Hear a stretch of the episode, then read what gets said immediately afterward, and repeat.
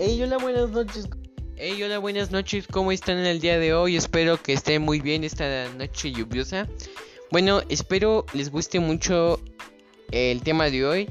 Hoy, como siempre, estamos en la meca de la relevancia. Como siempre, yo, como decía, se me hizo bastante cool este tema y creo que estaría, le dije a Limsy que estaría bastante bien hablar de él. Y lo que es la ética y la moral. Espero les guste mucho y como siempre y ya se los he repetido, aquí está mi compañero Limsy. Hola, muy buenas noches, yo soy Limsy, ¿qué tal todos? ¿Qué tal, qué tal, cómo estás? Bueno, yo creo que es hora de comenzar con ese tema tan grandioso que vamos a hablar de hoy, ¿no? Claro, de aquí comenzamos. Primero me gustaría dar una pequeña definición etimológica de ambos términos para más o menos ir ubicando en qué, en qué camino nos vamos a ir manejando. Y ahí como dato curioso, la ética viene del latín ethos, que significa modo de ser o carácter, mientras que la moral, también de lengua latina, viene de la palabra romana moris, que significa costumbre o manera de vivir. Podemos decir entonces que mientras la moral es un asunto interno plenamente, que es la costumbre o la forma de vivir, la ética es algo más externo, que es el cómo te vas a desenvolver, cuál es tu carácter frente a la sociedad. Digamos que la ética es, es un estudio fundamentado de los valores morales, o dicho de otra forma, es la teorización de la, de la moral. Sí, como lo dices, yo creo que hay que dividir muy bien lo que es la ética y la moral. No son cosas muy distintas, ¿por qué no? Porque van muy llevados de la mano. A lo que acabas de decir, que la ética, la ética se basa más como que los valores y lo que nos y los valores que nos dan nuestros padres y cosas así que ya hemos tenido desde siempre. Y la moral se fija más en lo que dice la sociedad, las normas y los tabús que existen actualmente.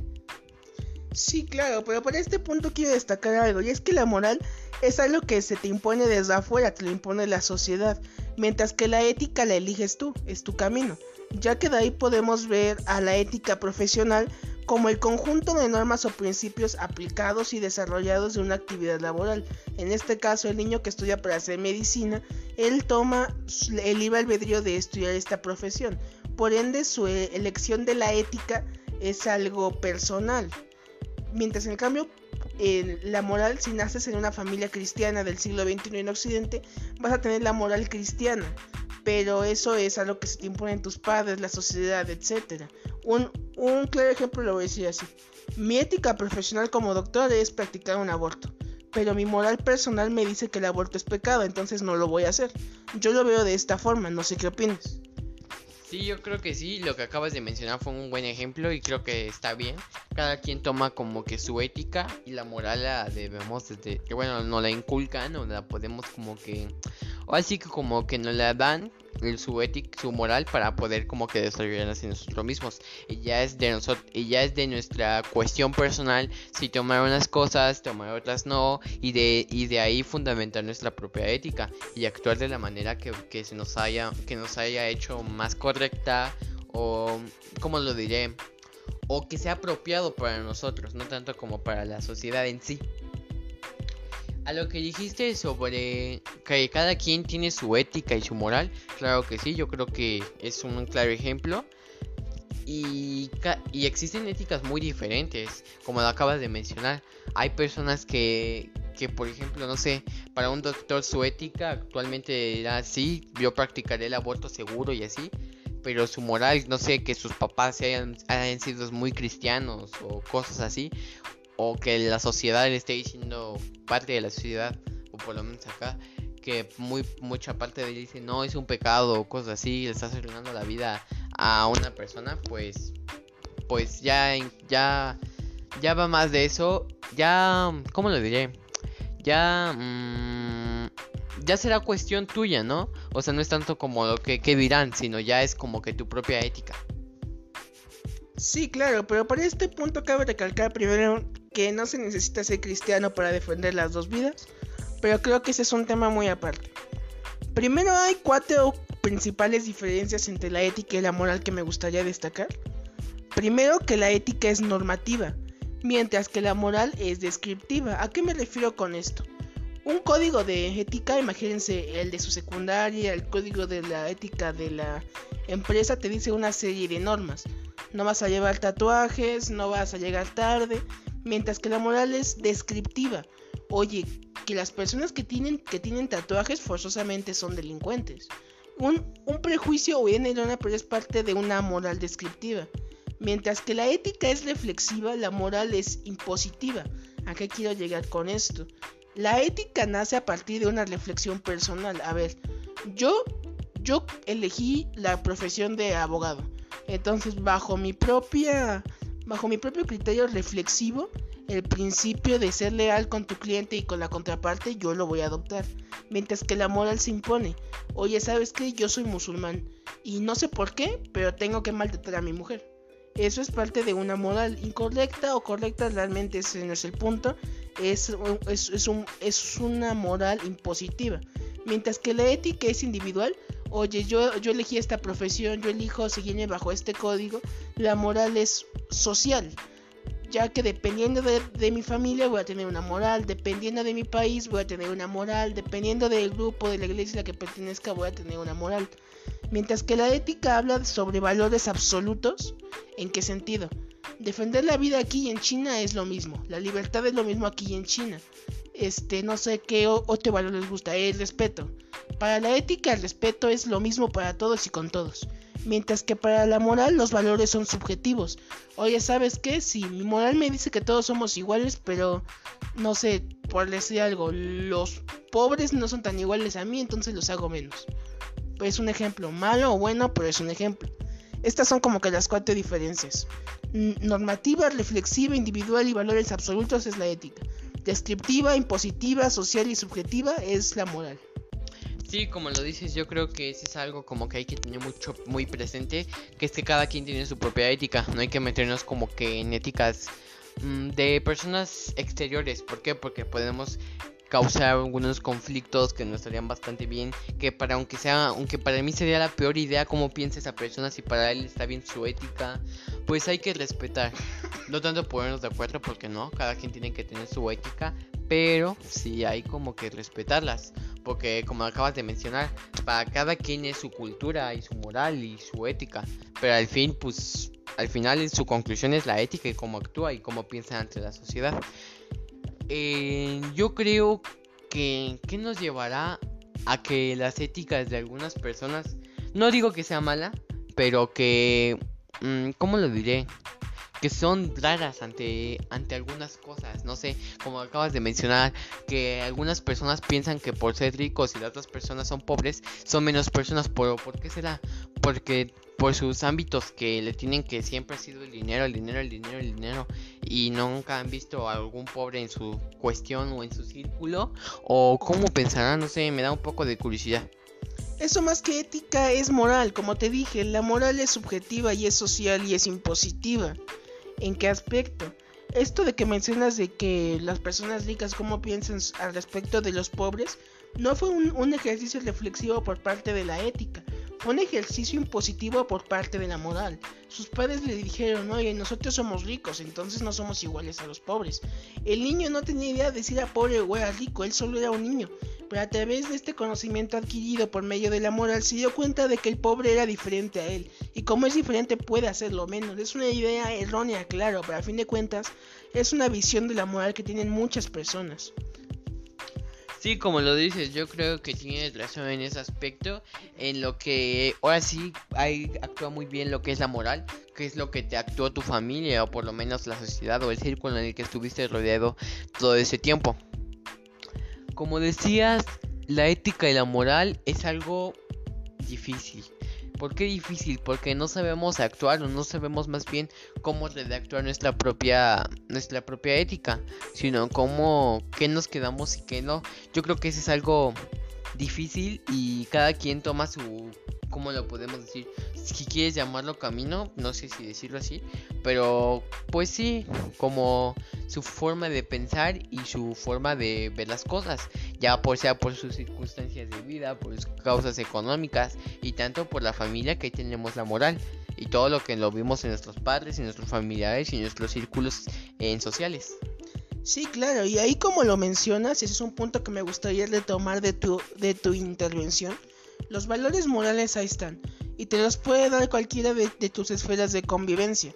Y los valores que tú elijas, eso es lo que conforma tu ética, ya que es el ejercicio reflexivo. Y bueno, e, eso es respecto a esto último. Tocando otro punto respecto a tu intervención, me gustó esta parte que dijiste. La moral es estos valores abstractos que nos enseña nuestro contexto y nuestra ética es lo que nosotros tomamos para nosotros.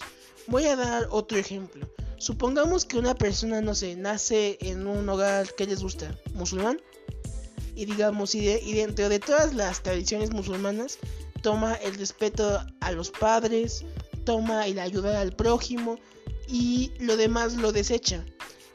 Posteriormente entra a una, a una escuela cristiana y toma los valores de humildad y eso lo toma. Tomar diferentes valores morales eh, es lo que conforma nuestra ética, esa es la gran diferencia. Mientras que la moral es impuesta, la ética tú te la construyes a lo largo de, de todas tus etapas de la vida. Pero para esto puedes auxiliarte de dos disciplinas, que son la deontología, que es el conjunto de principios y deberes que afectan a una profesión, o sea, los deberes morales, y la axiología, que es la rama de la filosofía que estudia el valor de las cosas. ¿A qué me refiero con esto? Bueno, primero, ¿el respeto tiene valor en sí mismo o se, lo damos nosotros? La humildad, ¿tiene, ¿tiene un valor en sí misma o se lo damos nosotros? ¿Qué valor es más importante, la vida o la libertad? Todas estas y demás cuestiones es parte del campo de estudio de la axiología, porque, claro ejemplo, el valor de la vida. Mientras que aquí en Occidente le damos una, una forma de verlo, en China le, dan otro valor, en Medio Oriente le dan otro valor.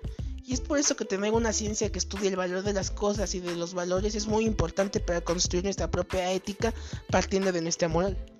Sí, como lo dices, yo creo que ese es algo importante que tenemos que tener a cabo y es el saber las otras culturas y saber lo que, lo que nos estamos dedicando y en nuestro campo que nos estamos viendo. A lo que me acabas de mencionar que decías que en lo que decías si preferir la libertad o la vida o cosas así, circunstancias, eso yo creo que la vida te lo va diciendo. Bueno, no te lo va diciendo, sino más bien tú te vas dando cuenta de qué prefieres. Bueno, es algo muy difícil. Yo creo que actualmente hasta las personas que tienen más desarrolladas sus éticas tienen esa duda. Y es algo complicado. Porque yo creo que... Y como lo mencionaba, yo creo que es algo como difícil, si lo podemos mencionar así, el ver que es bueno y que es malo.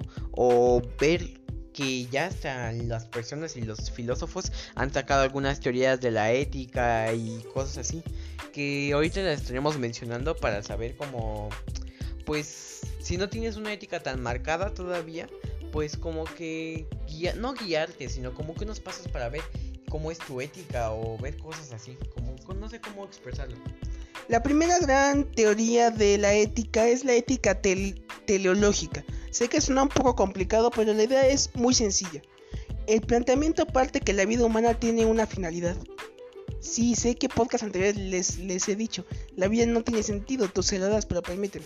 En este, para esta teoría, la vida humana tiene una felicidad y es ser feliz. Y la ética son los medios adecuados que tomas para llegar a ese fin, o sea, la felicidad. Básicamente podríamos definir a la ética teológica bajo la siguiente frase. Debo seguir aquel código moral para ser feliz. ¿A qué me refiero con esto? Oye, ¿sabes qué? Yo me puedo hacer millonario si ahorita voy y robo un banco. Pero realmente, como el, fin es la felicidad de la vida, no tiene caso que, que ahorita robo un banco y me la pase 30 años escapando de la policía. Eso no es vivir. Eso no me va a hacer feliz.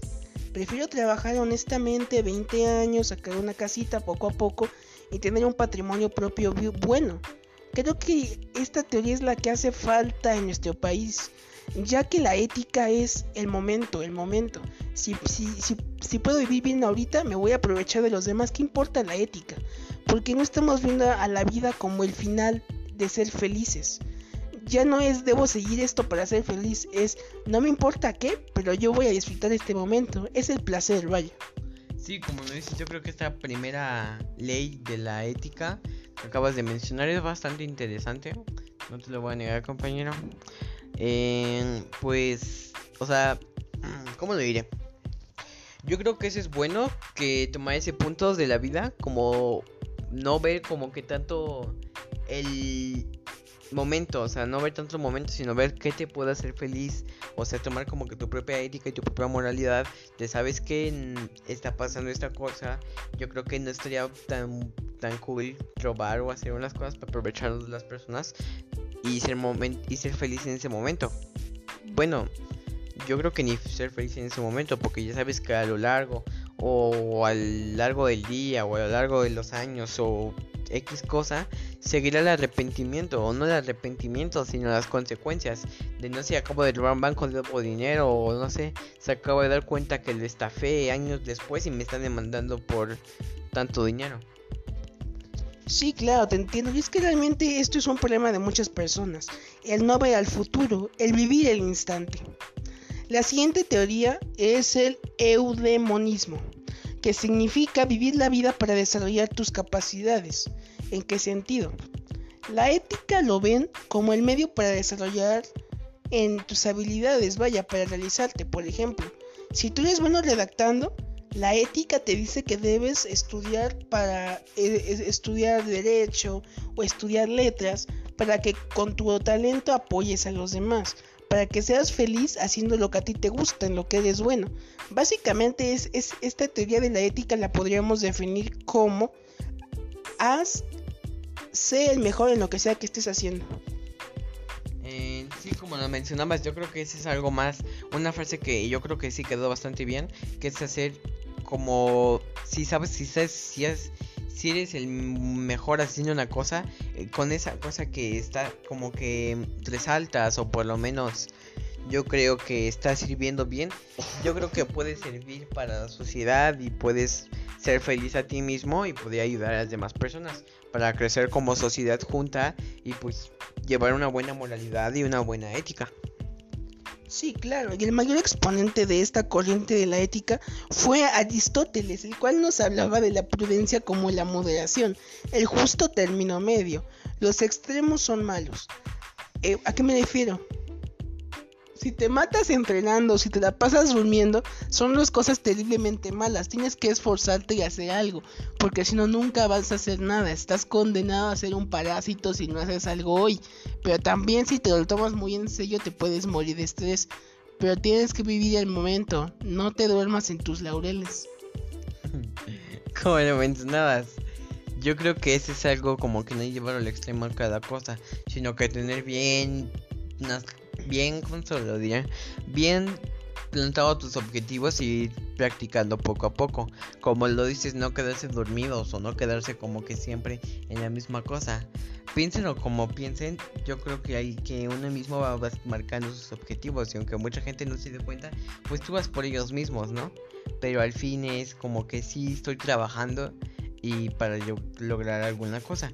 Yo creo que eso le falta mucho a las personas, como que marcar sus objetivos y hacerlos poco a poco. Tampoco irnos excesivamente como lo dices porque nos puede dar un estrés súper feo y incluso acabar con una enfermedad dañina para el cuerpo. Sí, claro. Y por último, para finalizar con las, con las éticas teleológicas, tenemos al hedonismo, que es básicamente vivir para el placer. Esta teoría de la ética me dice que tengo que rechazar el dolor. ¿En qué sentido? Oye, ¿sabes qué? Me lastima, no sé. bueno, esto, esto ya, lo, ya lo hablamos en podcasts anteriores. Mucha gente no sabe cómo alejarse de lo que le hace daño. Y el hedonismo básicamente nos habla de eso. Mi ética me dice que me aleje de todo lo que me lastima. Vivir para el placer. Lo desarrolló Epicuro que era, a mí no me interesan los problemas de la gente, a mí no me interesa cómo, se está desarrollando. Si para mí el trabajo me fatiga, pues no lo hago. Mi ética me dice que, que viva como un parásito, pero que viva bien, que no me estrese, que no me preocupe. Podríamos definirlo como la teoría ética para la gente floja y mediocre. Pues no mediocre, pero que le guste, pues no hacer muchas cosas, sino pues si, si, si, si su felicidad, pues yo creo que no digo que sea este mal, pero pues aquí hay poco apuestas en la sociedad. A lo que digo es que yo creo que esos tipos de personas que se sienten identificados con este tipo de ley, yo creo que esos son los parásitos que tenemos hoy en día. No digo que esté mal, porque pues bueno, ya cada quien es su ética y es su vida. ¿En, qué, mundo un parásito es algo bueno, Sujo? yo no estoy diciendo que un parásito sea bueno o malo. Pero bueno, en lo que estaba diciendo. lo que estaba diciendo, perdón, ¿eh? eh bueno, tomando más las circunstancias de lo que me dijo Limsy, yo nunca dije que un parásito fuera bueno para la sociedad, claro que no. Sino que mencioné es como que yo no tomaría como una persona parásito, sino una persona que, ¿cómo lo diré? Una persona que que le gusta pues, no hacer muchas cosas, como lo diría que una persona floja. Pero pues bueno, mientras sí mientras no está afectando a la sociedad, bueno, de hecho sí la estamos afectando poco a poco por no hacer nada, pero pues al fin yo creo que es mejor estar así a estar dañando, dañando y, dañando los proyectos y las personas que están a nuestro lado. Bueno, sí, pero si me preguntas a mí, el no hacer nada, si no haces nada, al menos no estorbes. Y prácticamente todas estas personas parásitos son las que actualmente viven del asistencialismo, becas para madres solteras, apoyos para los desempleados, que no es tan mal, es obligación del Estado. El problema es cuando se vuelve un modus vivendi, que es yo vivo parasitando a los demás, vivo, vivo, vivo prestando dinero, vivo haciendo esto. Y esto más que una, una visión ética, yo realmente no veo en el hedonismo en el vivir por el vivir el placer y rechazar el dolor como algo bueno. Lo veo más bien como un conformismo, vaya, como el no progreso. Sí, como lo dices, yo creo que esta ley es un poco más compleja que las que hemos estado mencionando. Es como de, mm, ¿existo o no existo? Porque ya cuando lo que estamos mencionando, lo que estamos diciendo, yo creo es como de, ¿qué estamos haciendo? ¿O qué estamos planteando para la sociedad? ¿O en qué estamos ayudando? Yo creo que eso es algo que tenemos que, tenemos que tener más en claro. Y es el ¿Estuve ayudando o no? O como lo dices, si quieres nomás estar ahí, pero pues no esturbes. O sea, tú quédate en tu vida, tú quédate en tu casa o lo que sea. Pero trabaja. Yo creo que las personas que están ahí echándole las ganas para que tú estés viviendo bien, pues yo creo que también merecen algo, ¿no? Pues sí, puede ser. Ahora llegamos a, otro punto importante que es la ética estoica. Este paradigma de la ética los estuvo gobernando por un milenio entero, vaya, es algo sin precedentes. El estoicismo nace en la antigua Roma y nos habla de un imperativo ético, que es vivir según la naturaleza, según el orden universal. Esto podemos definir en un acepta, acepta tu destino. Básicamente, este es aceptar lo que pasa. Séneca, un filósofo griego, mencionaba, no obedezco a Dios, me adhiero a lo que dice. Prácticamente, si recordamos el oráculos de Delfos griego, recordemos que los griegos y los romanos eran muy supersticiosos, vaya.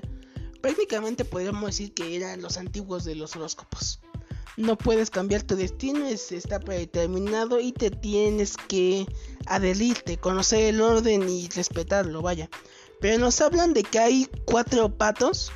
Bueno, dijo, hay este cuatro tipos de pasiones, que en latín es patos, que eh, pueden acabar con esto. Que es la pasión por el dolor, que es un mal presente. ¿A qué me refiero? La primera pasión es el dolor ante un mal presente. A mí me está quejando esta situación, entonces me niego a aceptar el destino. La siguiente pasión es el temor por un mal futuro oye, ¿sabes qué? Es que en un futuro voy a, voy a estar pobre, mejor no invierto. La, la pasión por el placer de un bien presente. Oye, ¿sabes qué? A, a mí me resulta placentero esto. Entonces, pues voy a dejar de hacer lo que estoy haciendo porque en un futuro voy a vivir bien. Y finalmente tenemos el patos por el deseo de un buen futuro. Ay, cuando ya me haya graduado, cuando ya tenga esto y dejamos de, trabajar. Prácticamente estas pasiones nos separan de la verdadera felicidad. Son los falsos bienes materiales.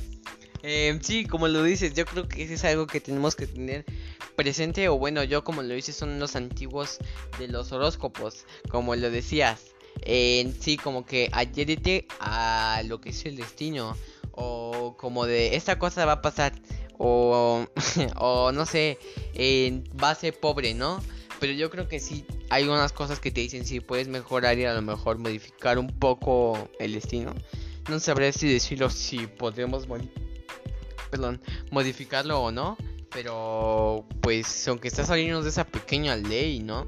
Porque como dices, yo creo que esa, ese, esa ley, que sabemos que casi casi es mentira, pero limitaba a muchas personas que la siguieron y que yo creo que pudieron ser grandes grandes filósofos, grandes matemáticos o lo que sea, y por esta ley se quedaron estancados. Sí, claro, y es que era básicamente el paradigma de de de este si, si Dios dispone para que me esfuerzo de todas formas se va a hacer lo que digan los dioses. Ya que cabe resaltar que dependiendo del año en que nacieras, el horóscopo y eso, tu destino ya, ya, estaba, ya estaba predestinado. Entonces no tenía caso que te esforzaras en hacer lo mínimo, ya que siempre ibas a llegar al mismo destino. Podemos decir entonces que el estoicismo retrasó mucho tiempo a la sociedad, ya que durante mucho tiempo era, pues no tiene caso que haga algo, si todas las voy a acabar igual, el destino es una porquería, la vida no tiene sentido y todos vamos a morir. Bueno, finalmente la siguiente teoría de la ética, que es la que a mí personalmente más me agrada y me declaro un utilitarista de corazón, es prácticamente el utilitarismo de Jeremy Bentham, el cual mencionaba que la ética debe ser orientada hacia el placer de un logro social, el bienestar de los muchos, todo lo que hacemos tenemos consecuencias. En pocas palabras, Bentham nos decía, no tiene caso que, que reflexiones si hay dioses o hay destino.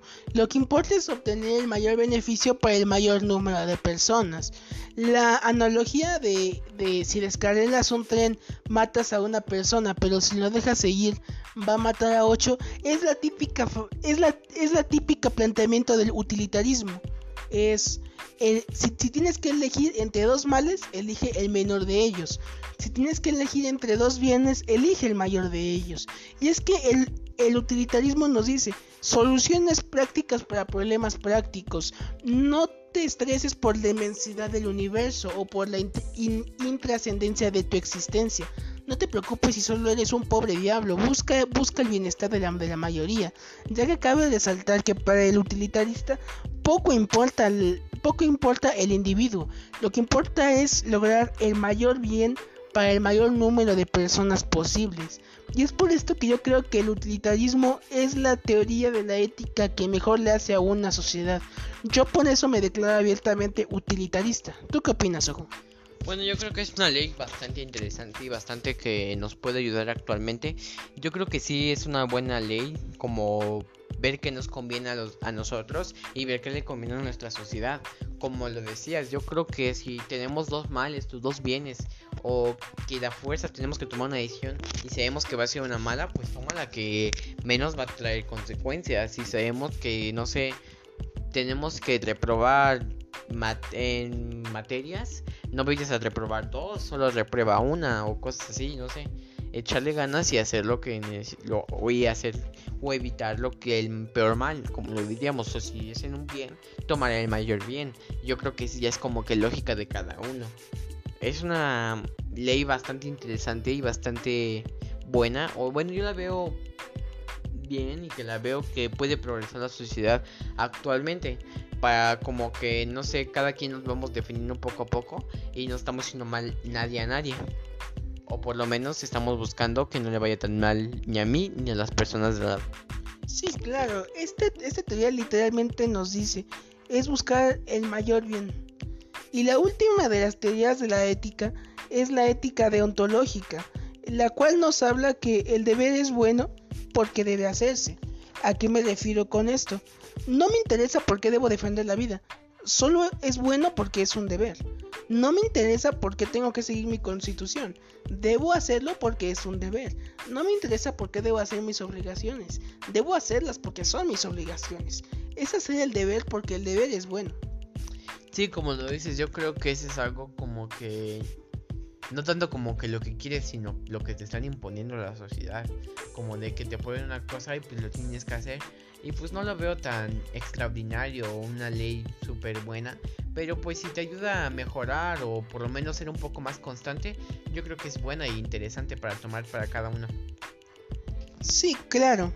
Y con esto hemos terminado este tema, pero no sin antes quiero exponer unas pequeñas conclusiones. Primero que nada, la moral es algo que se te impone y lo que tú tomas es la ética. Te puedes valer de la deontología para estudiar los deberes y saber que es bueno. Te puedes auxiliar de la axiología para el estudio de los valores morales y así tú definir tu ética. Y hay muchas corrientes éticas, de hecho ahorita solo mencionamos las, las más importantes, pero hay infinidad. Sin embargo, lo que yo considero que es mejor es la ética utilitarista. Hace el mayor bien, evita el peor de los males y más importante, algo que siempre les digo, y de hecho es propio del utilitarismo, nada está dado, nada está predestinado, todo se construye. El estoicismo es una mentira y por eso los romanos conquistaron a los griegos. Bueno, como acabas de decir, yo creo que esa fue tu conclusión. Y la mía, yo creo que es un poco más sencilla. Y es, bueno, si tienes todas estas leyes y todo esto que es tocar la ética y la moral, yo creo que si tú lo ves bien, pues toma la mejor ética posible. Yo creo que si puedes desearle el menos mal a una persona para ti mismo, toma el menos dañino, el menos da o el menos que te hace daño. O no sé, si te si si quieres ser constante, toma una. O si quieres ser otra cosa, toma otra. Pero lo que conformamos, o lo que, intento, o lo que intento, por lo menos para la sociedad, es que siga mejorando y no nos quedemos estancados. Bueno, yo creo que eso ha sido todo por hoy. Hoy dejamos este episodio cortito. Porque creo que no queremos tanto como que como presionarlos, sino es darles un pequeño mensajito para que estén pues entretenidos así. Muchas gracias por las visitas y por el y por el crecimiento que hemos tenido en YouTube. Espero les haya gustado mucho los podcasts anteriores y cosas así. Espero tengan una grandiosa noche. Denle like, suscríbanse. ya saben, también pueden escucharnos en Anchor, Spotify y otras plataformas, ¿no? Radio Public, comparten, comenten. Llévenlo a todos lados, gracias. Espero que les gusten los churros. claro que sí. Buenas noches, descansen. Buenas noches, les ha hablado Limsi Sohu aquí en su podcast número uno, La Meca de Irrelevancia. Sintonícenos para futuros mensajes. Adiós. Hasta la próxima.